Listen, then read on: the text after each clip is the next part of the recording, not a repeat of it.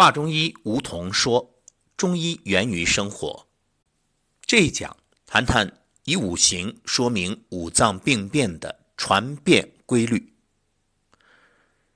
首先讲一讲发病。当五脏外应五时，所以六气发病的规律，一般是主食之脏受邪发病，就是它对应的是哪一个脏器。由于五脏各以所主之时而受病，当其时者必先受之。你看，我们一直在说中医养生或者叫治病的三原则：因时、因地、因人。这因时放在第一位，时是什么？天时啊。所以春天的时候，肝先受邪；夏天呢，心先受邪；长夏脾先受邪。秋天肺先受邪，冬天肾先受邪，这主食之脏受邪发病是一般的规律，但是也有所胜和所不胜之脏受病的。气候失常，时令未到而气先至，属太过之气；时令已到而气未至，属不及之气。太过之气的发病规律，不仅可以反侮其所不胜之脏。而且还要乘其所胜之脏，不吉之气的发病规律，不仅所胜之脏妄行而反侮，即使是我生之脏，亦有受病的可能。这是根据五行所胜与所不胜的生克乘侮规律而推测的。这种发病规律的推测，虽然不能完全符合临床实践。但说明了五脏疾病的发生受着自然气候变化的影响。好，关于这一点啊，我们来举几个例子，这既是对上一讲乘五胜负的复习，也是一个实际的解读。你看，气候失常，时令未到而气先至，属太过之气。比如现在这个季节，春天属肝木，若心火过旺，这就是太过之气。那发病规律是反侮其所不胜之脏，心火之不胜就是克它的肾水。那现在呢，心火旺而反侮肾水，同时还要乘其所胜之脏。心火所胜是肺经，因为火克金，所以心火乘肺经。再来说说不吉之气，时令已到而气未至，属不吉之气。不吉之气的发病规律。所胜之脏妄行而反侮，比如现在春天肝木，若肝木之气不及，肝木克脾土，所胜之脏为脾土，脾土妄行而反侮肝木。另外，我生之脏亦有受病的可能。那肝木所生为心火，木生火呀，所以心也可能会因肝之木气不足而受病。好，说完发病，我们再来说说传变。由于人体是一个有机整体，内脏之间呢是相互滋生、相互制约的，所以在病理上必然是相互影响。本脏之病可以传至他脏，他脏之病也可以传至本脏。这种病理上的相互影响称之为传变。那我们看现在这个疫情，你会发现这一点。那当初中国疫情高发的时候，哎，有可能。向外输出，对于其他国家有影响。那现在其他国家成为疫情重灾区的时候，反过来对中国也会有输入性的病例。这就是你中有我，我中有你，相互影响的关系。哎，听到这儿是不是特别熟悉呀？对，阴阳之中是讲这个，那五行也有。从五行学说来说明五脏病变的传变，可以分为相生关系传变和相克关系传变。咱们来说说相生关系传变，又包括母病及子和子病犯母两方面。什么叫母病及子啊？就是母亲有病，孩子遭殃。我们举个例子啊，你看，在我收到的求助里面，有一类很常见。就是这新生儿突然莫名其妙的脸上啊、身上啊起什么东西，往往在这个时候啊，首先要问的是孩子的母亲饮食有什么变化，或者有什么其他的一些情况。哎，我就发现有相当一部分就是孩子母亲嘴馋了啊，吃了什么火锅过辣的东西，或者吃了什么烧烤，结果呢，就是你吃的这些东西，你想想看，你在母乳喂养宝宝，宝宝跟着遭殃。说你是成年人，你的身体的脏器啊，对付这些问题呢还有招，那孩子多娇嫩啊！所以马上就反映出来了。按照这个思路，母病及子啊，也称为母虚累子，连累的累。母病及子是病邪从母脏传来，侵入属子之脏，也就是先有母脏的病变，后有子脏的病变。比如水不含木，就是肾阴虚，不能滋养肝木。临床表现在肾。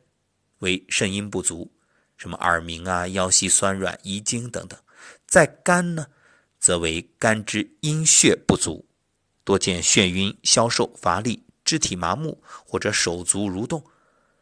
那更有甚的震颤、抽搐等等。阴虚生内热，所以也会体现出低热、全红、颧骨红、五心烦热等症状。肾属水，肝属木，水生木，水是木的母亲啊。那现在水不生木，其病由肾及肝，由母传子。不过啊，由于是相生的关系，病情虽有发展，但互相滋生，作用不绝，病情比较轻。另外一种呢，叫子病犯母，又称子盗母气。什么意思啊？子病犯母是病邪从子脏传来，侵入属母之脏，也就是先有子脏的病变，后有母脏的病变。这个子盗母气啊，现实生活中也很好理解。你看，这做子女的伸手问父母要钱，对呀，自己各种挥霍，花完了就问父母要，那就算父母再有钱。这时间长了，总是纵容，也无法满足啊，所以就把父母也拖累了，导致家道中落。还有啊，你想这孩子要是生病了，那母亲能好吗？好不了。母爱之伟大就在于，为了孩子甘愿牺牲一切，甚至包括生命。就算你不需要用自己身上的什么器官去救孩子。那至少也得花时间、花精力、用心血去陪伴吧。这时间长了，不也得累出病来吗？最初啊，凭着意志、母爱的伟大这种支撑，但这个身体的透支是不可避免的，不知哪天就倒下了。我们以五脏为例来说，这个子盗母气啊，比如心火亢盛，导致肝火。炽盛，有升无降，最终导致心肝火旺。心火亢盛，则会表现出来心烦或者狂躁、沾雨、口舌生疮、舌尖红赤、疼痛等症状；肝火偏旺，则出现烦躁、易怒、头痛、眩晕、面红目赤等症状。心属火，肝属木，木能生火。肝为母，心为子，其病由心及肝，由子传母，病情较重。疾病按相生规律传变，有轻重之分。母病及子为顺，其病呢略轻；子病犯母，也就是子盗母气为逆，病相对较重。说完了相生关系的传变，再来说相克关系传变。又包括相称和反侮两个方面。相称呢是相克太过为病，如木旺秤土，又称土横克木，也就是肝木伐脾土，先有肝的病变，后有脾胃的病变。由于肝气横逆，疏泄太过，影响脾胃，导致消化机能紊乱；肝气横逆，则现眩晕、头痛、烦躁、易怒、胸闷、胁痛等症状，由此而影响脾，会表现为脘腹胀痛、厌食、大便溏泻或不调等脾虚之后；及胃呢，则表现为纳呆。嗳气、吞酸、呕吐等胃湿和降之症，由肝传脾称为肝气犯脾，由肝传胃称肝气犯胃。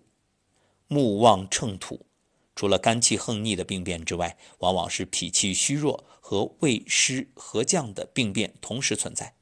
肝属木，而脾胃属土，木能克土，木气有余，相克太过，其病。由肝传脾传胃，病邪从相克方面传来，侵犯被克的脏器。另一种情况就是相侮，又称反侮，是反克为害。比如木火行金，由于肝火偏旺，影响肺气清肃，临床表现既有胸胁疼痛、口苦、烦躁、易怒、脉弦数等肝火过旺之症。又有咳嗽、咳痰，甚至痰中带血等肺湿清肃之后，肝病在先，肺病在后。肝属木，肺属金，金能克木，但是现在由于肝木太过，反五肺金，其病由肝传肺，病邪从被克脏器传来。这种情况呢，属于相五规律传变，生理上既制约于我，病则其邪必微，其病较轻。故《难经》谓之曰：“从所胜来者为威胁。”总而言之啊，五脏之间的病理影响及传变规律，可以用五行生克乘五规律来解释。像肝脏有病呢，可以传心，称为母病及子；传肾，称为子病及母。这是按相生规律传变，其病呢轻浅。《难经》称为顺传。若肝病传脾，称为木乘土。传肺称为木五金，这是按乘五规律传变，其病较重。难经称为逆传。